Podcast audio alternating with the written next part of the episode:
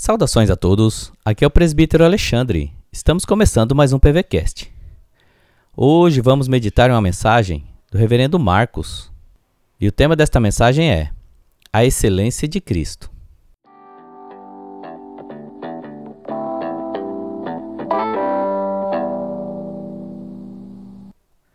A palavra de Deus em Romanos 11, verso 36, diz assim: Porque dele e por meio dele e para ele são todas as coisas.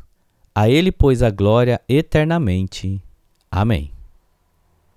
Quando o apóstolo Paulo escreveu esse texto, sua mente estava maravilhada com a grandeza, soberania e o conhecimento de Deus. A resposta a isto apresentada por Paulo foi uma atitude de adoração por aquilo que Deus é e uma entrega completa de si mesmo a Ele a fim de glorificá-lo em tudo e em toda a sua vida. Diante disso, pergunto: será que tem faltado a nós uma experiência como a de Paulo, a fim de também ficarmos maravilhados para com Deus? Digo isto, pois, muitas vezes, deixo escapar em minha vida uma atitude de completa adoração a Deus e um viver completo para a glória dele.